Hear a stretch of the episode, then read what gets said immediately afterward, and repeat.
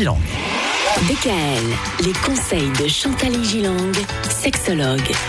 Chantal, pour cette première semaine de l'année, on parle des étapes du couple et de sa sexualité.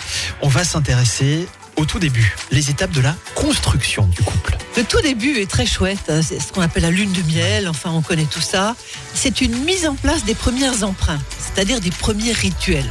On va faire un petit resto, un petit apéro, on va regarder un film ou une série à deux. C'est le plaisir de se retrouver et de partager des événements, même ordinaires. C'est ça qui est formidable. Et de trouver ça exceptionnel. Et de trouver ça exceptionnel. Parce qu'il y a l'autre. Exactement. On n'a pas besoin d'aller partir à l'autre bout du monde. Après, quand on a 10 ans de couple, on a besoin de l'autre bout du monde.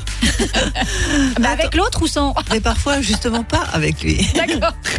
C'est là où il y a une intensité de la relation sexuelle. C'est une fréquence élevée des rapports. On les compte pas. Il y a une variation des lieux, des moments, des positions également. Il y a un ajustement sexuel et parfois les dysfonctionnements sexuels non conscientisés qui arrivent. Mais pour l'instant, on n'en tient pas compte. Hmm. Vous savez, parfois, quand les gens viennent avec des problèmes d'éjaculation rapide, je leur dis Mais est-ce que ça a toujours été comme ça? Bah, peut-être oui, toujours, mais on s'en est pas aperçu parce que c'était tellement bien. Il y a des projets forts, a la maison, les enfants, les voyages. Ça, c'est des projets très forts. Et des activités domestiques partagées et gérées avec plaisir. hein. Ben Il y a le chéri qui passe l'aspirateur en sifflotant et elle, elle fait la poussière. C'est tout mignon avec un petit tablier sexy hein, où on voit ses petites fesses. Oh, c'est le nirvana. Alors ça, c'est la première étape.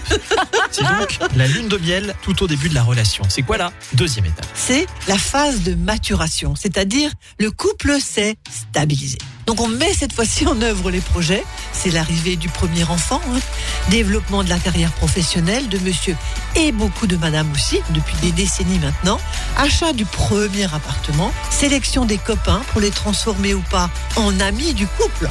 L'activité sexuelle est moins intense, et évidemment, on n'a plus tellement le temps.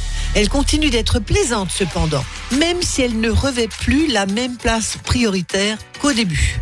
Les valeurs d'exclusivité sont en baisse et les sentiments amoureux un peu moins vifs. Mais est-ce que tout ça c'est négatif Non, c'est normal. Ah voilà, c'est bien de le C'est c'est préciser. bien de le préciser.